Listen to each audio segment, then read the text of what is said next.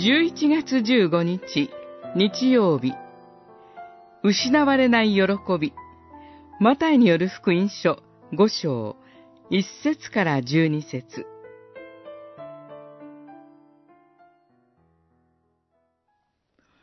私のために罵られ、迫害され、身に覚えのないことで、あらゆる悪行を浴びせられるとき、あなた方は幸いである。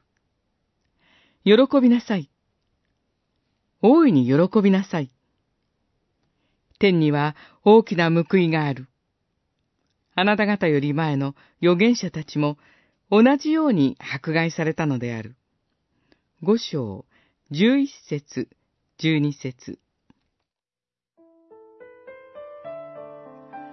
今の私たちは、ここで主イエスがお語りになっておられるような迫害に遭っているわけではありません。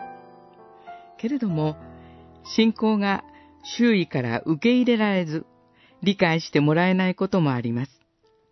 また、信仰を理由にして、何らかの不利益を被ったり、嫌な思いや辛い思いをするということはいくらでもあるのではないでしょうか。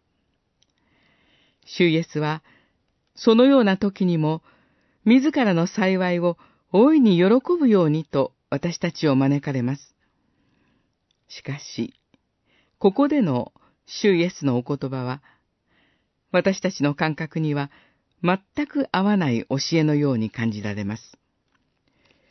罵られ、迫害され、身に覚えのないことで、あらゆる悪行を浴びせられる。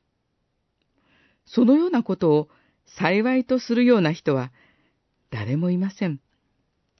主イエスもそのことはご存知で、そのことを幸いだと言われてはいません。ここでの幸いは、私のためという言葉で始まっています。主イエスのために何かをするということは、その人はいつでも、どんな時にも、主イエスと一緒にあるという意味です。主が共におられるという天にある幸いが今ここにあるのです。ですから、私たちはどのような時でも幸いです。この喜びは失われません。